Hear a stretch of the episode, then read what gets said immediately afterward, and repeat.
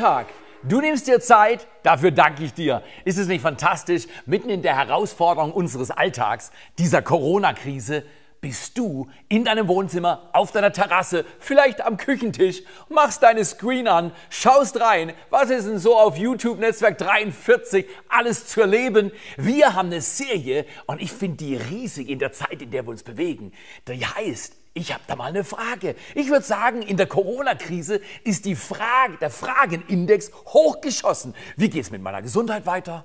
Wie geht's mit meinen Beziehungen? Da ist ein bisschen mehr Druck, oder? Wenn 25 Leute auf einem Haufen sind, in einer Wohnung, in einer Küche, eine Familie, dann kann schon ein bisschen Stress beim Homeoffice und bei all den Dingen, die man so alltäglich doch weiterführen muss, entstehen. Oder vielleicht bist du Single und du denkst, meine Güte, ich habe absolut Sozialbedarf und ich muss mich da irgendwo einschränken lassen. Wir alle haben Fragen. Ich habe eine gute Frage und zwar, wie kann man gut mit schlechten Nachrichten umgehen? Wie kann man gut mit schlechten Nachrichten umgehen? Die letzten zwei Monate waren wahrscheinlich die Zeit in deinem und meinem Leben, wo wir mehr schlechte Nachrichten in kurzer Zeit gehört haben als jemals zuvor in unserem Leben. Und die Frage ist erlaubt, wie geht man mit schlechten Nachrichten gut um? Wie kann man in so einer Zeit sogar Gas geben, vorwärts kommen, aufsteigen, sich entwickeln und wie kann man mit den Mühen umgehen? Darf ich mal ein bisschen transparent sein? Ich muss gestehen, die letzten zwei Monate war ich wahrscheinlich im Durchschnitt öfters edgy gereizt als die zwei Monate davor. Und du magst sagen, Theo, ich verstehe dich. Manche Dinge in meinem Leben, zum Beispiel wache ich nachts auf und ich habe eine Kamera in meinem Traum gesehen. Ah, woher kommt es? Genau, ich sehe in mehr Kameras in dieser Zeit, als ich jemals zuvor in meinem Leben gesehen habe. Und das macht herausfordernd. Ich weiß nicht, wie dein Homeoffice ist. Ich weiß nicht, wie der Bericht von deinem Arzt ist. Ich weiß nicht, wie es um deine Beziehung steht. Vielleicht machst du dir Gedanken um deine Finanzen. Wie geht's weiter mit meinem Job? Ich habe doch da gelesen, die kündigen gerade diesem und jenem.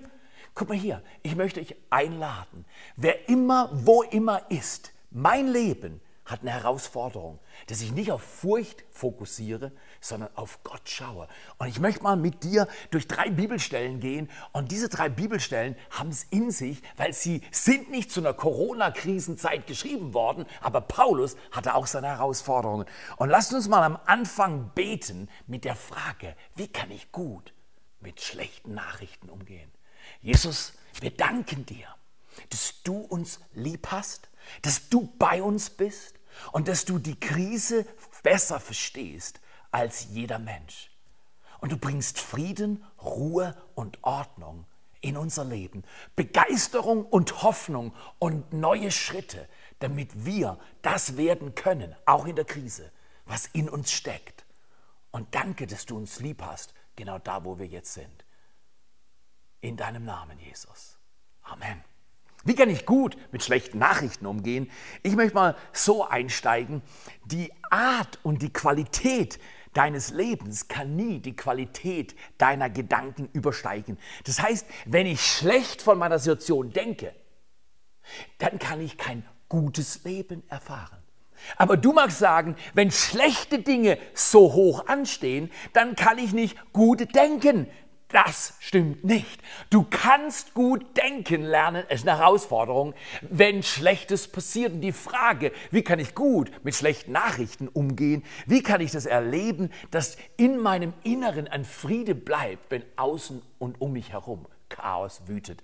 Ich weiß, du magst dich auch fragen, okay, aber Theo, wie gehe ich denn um im Einkauf? Wie gehe ich um am Arbeitsplatz? Also ich möchte einfach mal sagen, ich habe mir so ein kleines Corona First Aid Kit besorgt und das erste ist natürlich, man muss sich ja mal einfach mal schützen, richtig oder falsch? Also gut, dann haben wir hier den Corona Mundschutz und dann ist der das First Aid ist Du musst unbedingt deine 1,50 Abstand abhalten. Also ich gehe in einen Einkaufsladen nur noch mit dem Meterstab und äh, ich bin nicht am Suchen von Metall und habe so einen Detektor, sondern ich habe einfach meinen Meterstab, weil ich möchte ja sicher sein. Und dann habe ich noch gelernt, auch aus den Nachrichten, man muss unbedingt Toilettenpapier mit sich rumtragen. Und ich habe eine ganz neue Variante entdeckt, Toilettenpapier mit Desinfektionsschutz. Wow, Theo, der, dir beschlägt die Brille richtig. Das ist gar nicht so einfach, wie man mit all den Herausforderungen unserer Tage gut umgeht. Weißt du was? Ich glaube, es ist vollkommen in Ordnung, wenn du dir deine Hände wäschst und wenn du auch in gewissen Zonen den Mundschutz trägst. Aber bitte, lass den Meterstab weg. Die Leute denken, du hast einen Schuss. Wie kann man gut mit schlechten Nachrichten umgehen? Garantiert nicht mit dem Meterstab. Social Distancing ist ein Wort in den letzten Wochen und ich glaube, wir müssen eine gewisse Vernunft leben lernen. Als Kirche haben wir Online-Gottesdienste, wir haben Online-Kleingruppen, wir haben Zoom-Meetings oder WhatsApp-Calls und was weiß ich nicht alles. Aber wisst ihr was? Was viel wichtiger ist als die ganzen Veränderungen äußerer Struktur, das ist unser Herz, sich innen drin lernt zu orientieren. Und deswegen, du wirst nie, die Qualität deines Lebens wird nie die Qualität deiner Gedanken übersteigen. Das heißt, die große Kunst ist nicht zu sagen, wann ist Corona vorbei, wann kann ich endlich wieder normal. Ich sage dir ganz ehrlich, wer weiß, vielleicht dauert es länger, als wir alle hoffen. Vielleicht wird es schlimmer, als wir alle denken. Ich kann, ich kann dir nicht sagen, was kommt. Ich weiß nur eines. Ich weiß, dass einer bei uns ist, egal was kommt. Und dort ist die Stärke. Und deswegen lass mal den ersten von drei Bibeltexten dir genüsslich auf der Zunge, in deinem Herz, in deinem Leben zergehen. Und da steht, Paulus sagt in Römer Kapitel 8, Vers 18 folgende Worte. Ich bin ganz sicher, wenn du wüsstest, was Paulus alles erlebt hat, dann würdest du diese ersten Worte hoch einschätzen. Weil Paulus hat so viel Verunsicherung erlebt, von Knast, Schlägen, ausgepeitscht, äh, auf dem Meer, äh, irgendwo ganz allein hängen geblieben, fast ersoffen. Paulus wurde von allen möglichen Leuten traktiert. Er war manchmal absolut am Ende seiner Ressourcen. Und dann schreibt er in Römer 8, ich bin ganz sicher. Ist es nicht toll, dass du sicher bist, nicht weil die Umstände gut sind, sondern weil dein Herz richtig denken lernt. Paulus sagt hier, ich bin ganz sicher, dass alles, wow, ich bin ganz sicher, dass alles, das schließt auch alles, was die letzten zwei Monate in unserer Gesellschaft, in unserer Welt passiert, mit ein. Ich bin mir sicher, ganz sicher, dass alles, was wir zurzeit erleiden, wow, Paulus hat auch gelitten, Du erahnst es richtig. Alles, was wir zurzeit erleiden, sagt Paulus, nichts ist im Vergleich und verglichen mit der Herrlichkeit, die Gott uns schenken möchte. Paulus macht einen Vergleich und sagt, hm, du hast recht, ziemlich mühsam. Und du magst heute sagen, hm, was ich gerade erlebe, wie mein Leben aussieht, ziemlich mühsam. Paulus sagt aber jetzt, jetzt macht er einen Vergleich und das hilft uns enorm. Wie kann man gut mit schlechten Nachrichten umgehen? Man muss richtig denken lernen. Paulus sagt, das, was wir jetzt erleiden, ist nichts im Vergleich mit dem, was kommt. Das Ende wird gut. Und wenn du weißt, dass das Ende gut wird, dann kannst du mittendrin gut laufen, weil die Perspektive stimmt. Und deswegen so wichtig, das, was kommt, ist herrlich. Das, was auf dich wartet, wenn du Jesus Christus in dein Leben einlädst, ist wunderbar. Und Paulus sagt deswegen, ich bin ganz sicher, sagt er, dass alles, was wir zurzeit erleiden, was du momentan am Job erleidest, was vielleicht in Beziehungen, vielleicht in der Familie oder in der Umgebung an Missverständnissen, an körperlichen Herausforderungen, an emotionaler innerer Unruhe, ich weiß nicht, wo du bist. Vielleicht zählst du deine Knöpfe, deine Finanzen und denkst, wo wird's reichen? Keiner weiß. Ich kann es dir auch nicht sagen kann nur eins sagen. Der Gott, der diese Erde erschaffen hat, der ist immer bei den Menschen, die ihn einladen und er zeigt seine Güte dann am besten, wenn es am schwierigsten ist. Und deswegen, die Qualität deines Lebens wird nie die Qualität deiner Gedanken übersteigen. Und Paulus und ich und du, wir können uns ganz sicher sein, dass das, was wir erleiden, nichts ist im Vergleich zu dem, was Gott in unser Leben bringen wird. Seine Herrlichkeit, seine Kraft, seine Hoffnung, seine Stärke. Die Perspektive macht dich unverletzbar, wenn du siehst, Herrlichkeit kommt, Kraft kommt, Stärke kommt. Okay, ein Vater war in dieser Krise mit seinem 14-jährigen Töchterchen im Gespräch und er fragte seine Tochter, hey, gibt's irgendwas Gutes bei der Corona-Situation? Die Tochter überlegt so und wollte schon sagen, hm, was gibt's Gutes an Corona? Gar nichts. Plötzlich kommt ein Gedanke und diese 14-Jährige sagt folgendes, doch, ich glaube, es gibt was Gutes. Wenn ich mal groß bin und eine 14-jährige Tochter habe und ich diskutiere gerade, wie du mit mir, Papa, immer wieder diskutierst, wie lange darf ich weggehen? Und sie kommt zu mir, warum kann ich nicht länger mit meinen Freundinnen unterwegs sein? Dann sage ich ihr, und lang mir in die Hüften. Als ich so alt war wie du, da hat man mich drei Monate eingesperrt und mir angedroht, wenn ich das Haus verlasse, werde ich sterben. Genau. Weißt du, manche Dinge sind auf den ersten Blick einfach nur schlecht. Man muss wirklich ein bisschen nachdenken, um das Gute in der Herausforderung zu sehen. Aber Fakt ist, 10% ist, was dir passiert. Wir haben das schon gehört. Aber 90% ist, wie ich darauf reagiere. Wie reagierst du momentan auf deine Lebenssituation? Was machst du mit den Möglichkeiten, die du hast? Was machen wir als Kirche mit der Gelegenheit, die wir haben? Diese Krise ist nicht dazu da, dass alle sich ängstigen. Die Krise ist dazu da, dass wir die Potenziale, die Gott in der Krise versteckt hält und dir offenlegt, wenn du ihn darum bittest, dass wir mit diesen Potenzialen vorankommen wie nie zuvor. Dementsprechend ist jede Krise wirklich eine Chance, genau. Sei du eine frische Prise mitten in dieser Krise und du wirst sehen, du schaust zurück auf die Krise und denkst und sagst, ich will sie nicht unbedingt wiederholen, aber ich habe was mitgenommen, profitiert aus dieser Situation. Okay, wir wissen, dass die Dinge, die jetzt laufen, für die meisten oder alle Menschen nicht absehbar sind. Ich kenne keinen, der sagt, doch, doch, ich weiß genau, was im halben Jahr läuft auf dieser Erde. Ich glaube, es gibt nur einen, der genau weiß, was auf dieser Erde im halben Jahr laufen wird. Und er heißt Jesus Christus. Wenn du Sicherheit willst, geh nahe zu ihm, weil er hat den zweiten Bibelvers für uns heute auch aus dem Römer 8 ready. Und da steht folgendes geschrieben. Das eine aber wissen wir. Oh, ich finde es gut. Paulus sagt, ich bin sicher, dass alles, was wir erleiden, nichts ist mit dem, was kommt. Vers 18. In Vers 28 sagt er, das eine aber wissen wir. Viele Dinge weißt du nicht. Du weißt nicht, wie es mit deinem Job aussieht, mit deiner Rente aussieht, wie es mit deiner Gesundheit aussieht. Du weißt nicht, wie es mit Amerika aussieht. Du weißt nicht, wie es mit China aussieht. Du weißt nicht, wie es mit Baden-Württemberg aussieht. Oder wo immer du bist, in Portugal, in Afrika. Wir wissen es nicht. Einer weiß es. Und dieser eine spricht zu uns heute und sagt, das wissen wir. Wer Gott liebt, dem dient alles, was geschieht, zum Guten. Wenn Gott gut macht, ist es immer am besten. Das heißt, da eines wissen wir, wer Gott liebt. Du kannst dich entscheiden, in der Krise Gott neu zu lieben. Ihm mehr zu vertrauen als den Umständen oder deinem Geld, den Ressourcen, deinen Connections, was auch immer. Was immer tragfähig schien, ist in dieser Krise erschüttert worden, richtig oder falsch. Und deswegen, ich finde es so hammerhart, was hier Paulus schreibt in Vers 28 von Kapitel 8 im Römerbrief. Als wenn er vor 2000 Jahren fast schon gewusst hätte, mit was du und ich mich rumplage.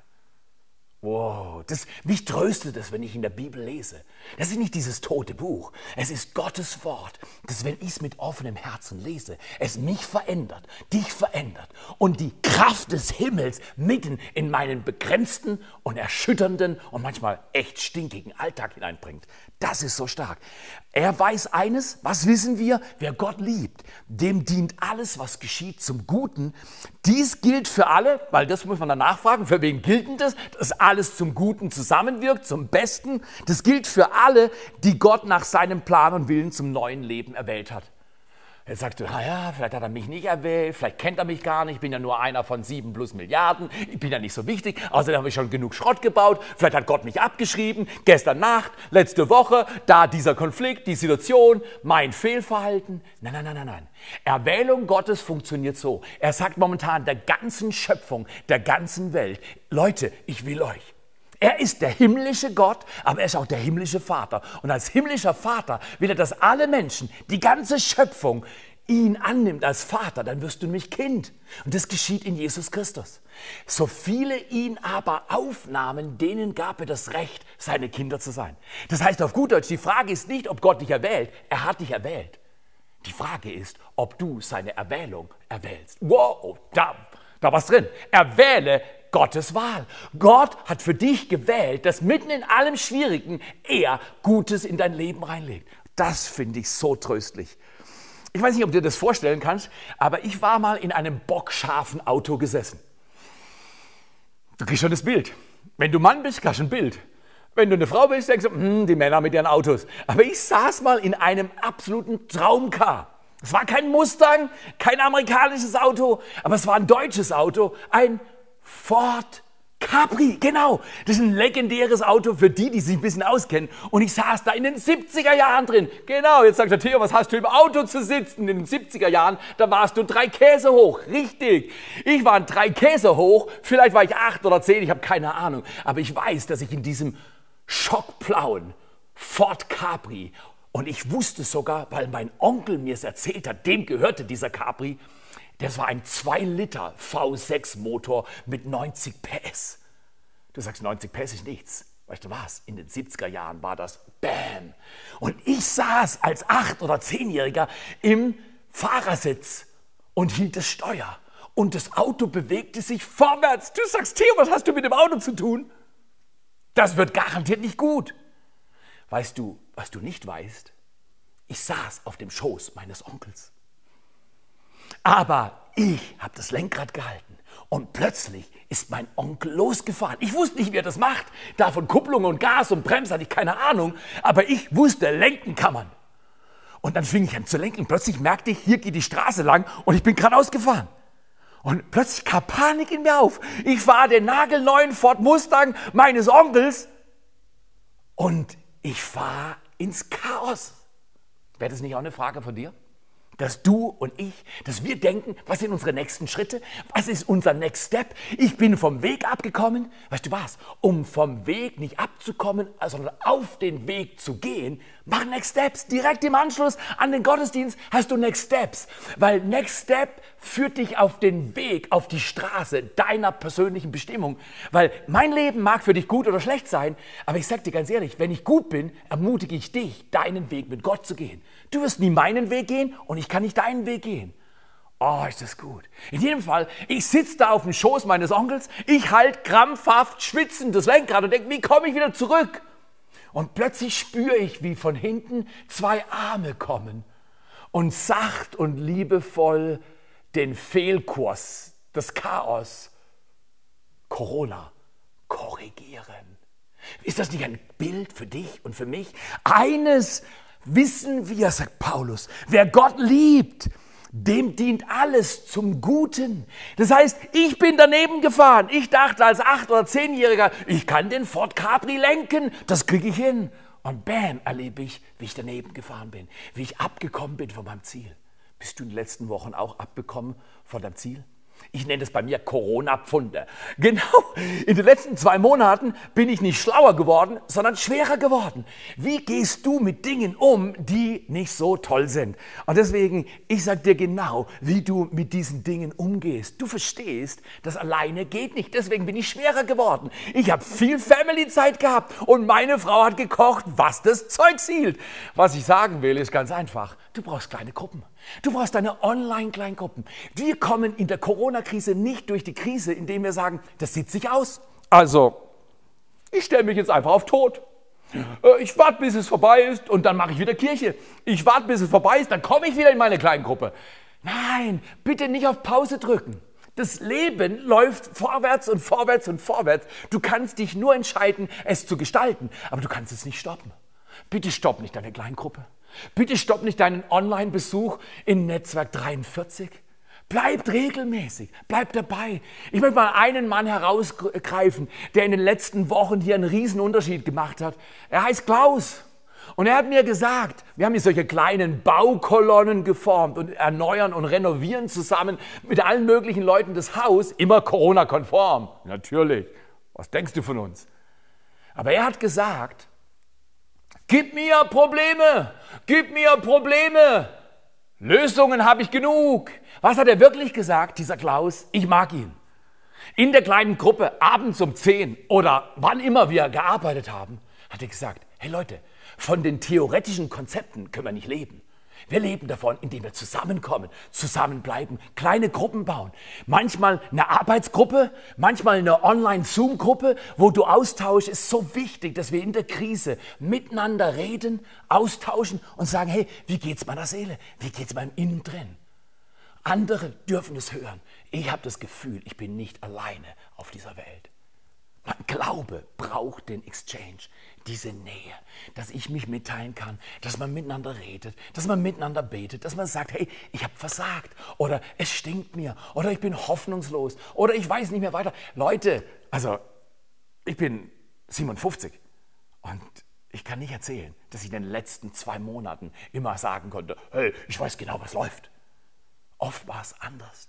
Ich habe mich durchgeplagt, aber ich habe Freunde und ich bin in der Gruppe und ich connecte und das ist so wichtig, mach das auch. Paulus sagt, wer Gott liebt, dem dient alles zum Besten. Was geschieht? Es wird zum Guten kommen. Und der Ford Capri soll dir ein gedanklicher Anstoß sein. Dein Leben mag äußerlich Schmuck aussehen, toll, schockblau oder was immer. Aber dein Leben braucht, dass du auf Gott schaust und dass du mit ihm verbunden bist, weil dann läuft es wirklich gut. Wie kann ich gut umgehen mit schlechten Nachrichten? Ganz einfach. Wir dürfen lernen, dass Schwäche deine Furcht und Stärke deinen Glauben. In dem Augenblick, wo ich sage, Herr Jesus, du bist mit mir in der Krise, Du bist mit mir in meiner Kleingruppe. Du gehst jetzt mit mir zu Next Steps. Ich bin im Online-Foyer. Ich nehme mir Zeit, mit Leuten zu reden, die ich vielleicht noch gar nicht so gut kenne. Sei mutig. Wag was. Das Schlimmste ist, wenn wir in der Krise sagen, ich bin nicht mehr da. Ich, ich, ich bin nicht mehr da. Doch, du bist da und du hast eine Chance. Du hast ein Leben. Nutze deinen Tag. Carpe diem. Die Krise ist nicht von dir entschieden worden, auch nicht von mir. Entschuldigung, ich habe es nicht gemacht. Aber wir müssen jetzt durch. Und durchkommen wir nicht alleine, sondern zusammen. Okay, die dritte und letzte Bibelstelle, die ich dir an diesem Tag ganz nah an deine Kiste legen will, ganz nah an dein Herz, ist die im gleichen Kapitel, Römer 8, aber jetzt Vers 37. In Römer 8, Vers 37 steht der Gedanke, schwäche deine Furcht und stärke deinen Glauben mit anderen Worten. Paulus sagt da, nachdem er sagt, hey, ich bin sicher, Römer 8, 18. Das, was momentan läuft, ist nicht zu vergleichen mit dem, was kommt. Die Krise macht dich nicht platt. Die Krise wird dich besser machen, wenn du kleine, richtige Schritte gehst. Schwäche deine Furcht, das heißt, ich schaue weg vom Problem und schaue hin zu Jesus. Und dann stärke deinen Glauben, das heißt, ich lese in der Bibel, da geht es nicht darum, fünf Stunden, lese doch mal fünf Minuten in der Bibel. Und dann bete und sag, Jesus, ich verstehe nicht alles, aber ich will, dass du mit mir zum Ziel kommst. Und dann Stärke deinen Glauben, indem du connectest mit deinen Freunden und ehrlich bist.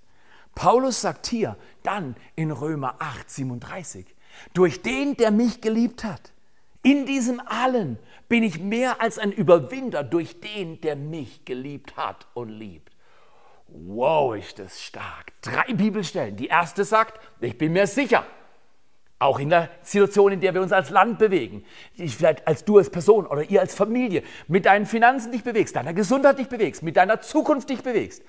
Es ist sicher nah bei ihm. Und wenn wir zusammenbleiben, als Kirche zusammenbleiben, richtig großzügig, stark, gut denkend, mit vorwärts gehen, dann sind wir sicher, was kommt, wird gut. Zweitens sagt Paulus, das, was kommt, dient dir zum Guten.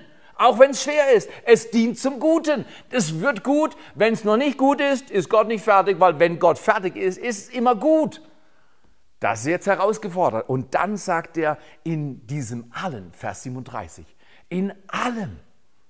Sag mal zu deinem Nachbarn, falls du einen Nachbarn neben deiner Screen hast. Sag mal zum Nachbarn, in allem bin ich sicher, weil ich weiß, wir wissen, dass Gott uns mag.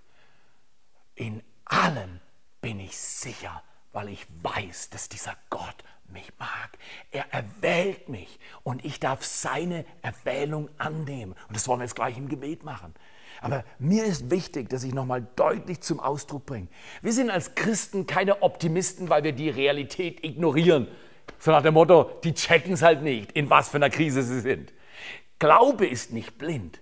Glaube ist nicht blöd. Glaube macht nicht die Augen zu vor Problemen. Glaube konfrontiert die Herausforderung und sagt, ich bin Optimist, weil es ist lösbar mit Jesus und es ist lehrreich. Das heißt, ich kann profitieren. Pessimisten sagen, wow, das Problem ist persönlich, nur mich erwischt so und es ist permanent. Während Optimisten, nein, nein, sagen nicht, nicht persönlich und nicht unbedingt, ich kann nichts für Corona. Aber Optimisten sagen, es ist lösbar.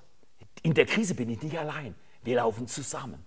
Und deswegen ist es so wichtig, dass wir connecten und vorwärts gehen und dass wir hören, dass Jesus sagt, in diesem allen sind wir mehr als Überwinder.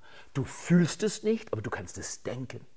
Die Qualität deines Lebens wird nie die Qualität deiner Gedanken übersteigen.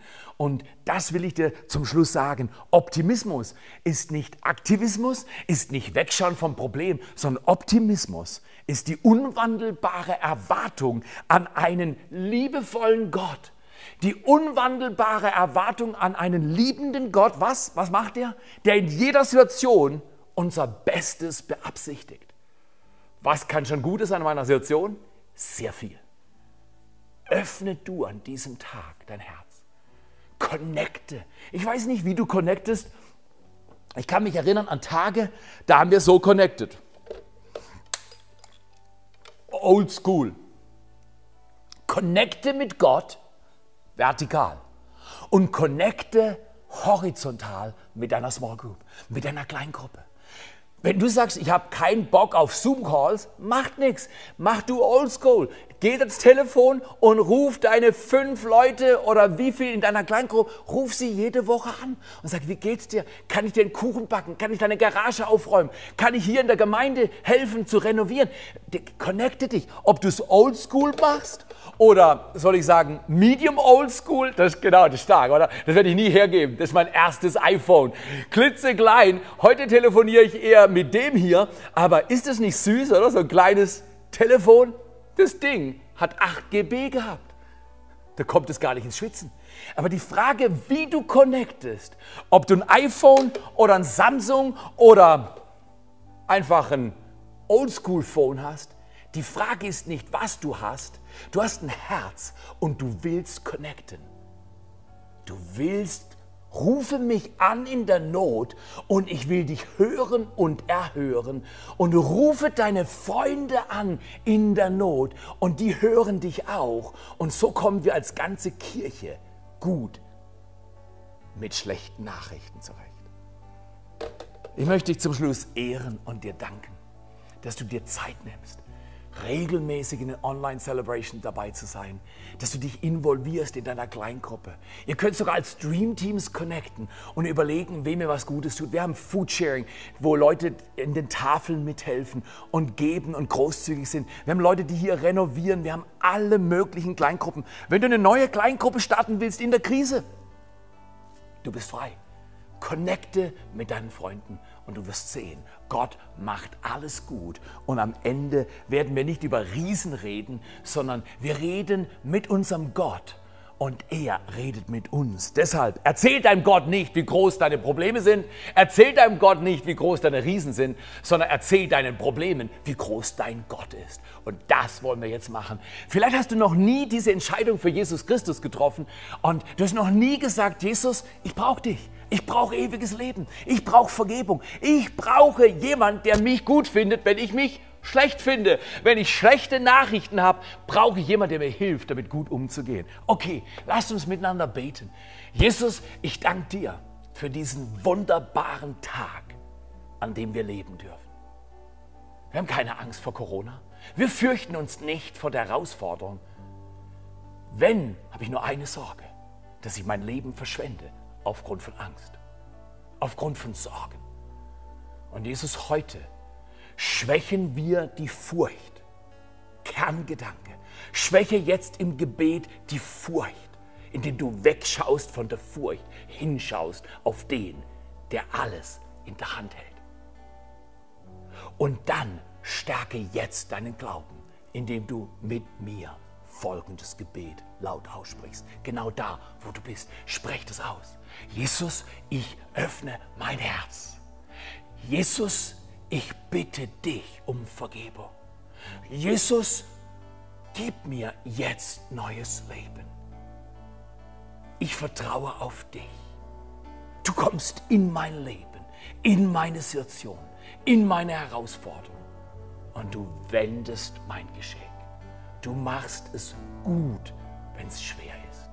Du machst es gesund, wenn es krank ist. Und du machst es hoffnungsvoll, wenn es schwierig ist. Das vertraue ich in Jesu Namen und sage Amen. Was eine Entscheidung. Die Entscheidung für Jesus Christus ist die wichtigste Entscheidung, die ein Mensch treffen kann. Unten eingeblendet siehst du die Website, auf die du gehen kannst. Kannst mit uns connecten. Wir haben ein kleines Geschenk. Lass uns die Reise zusammen machen und lass uns jetzt miteinander einen Song singen, der eindeutig zum Ausdruck bringt, es wird gut.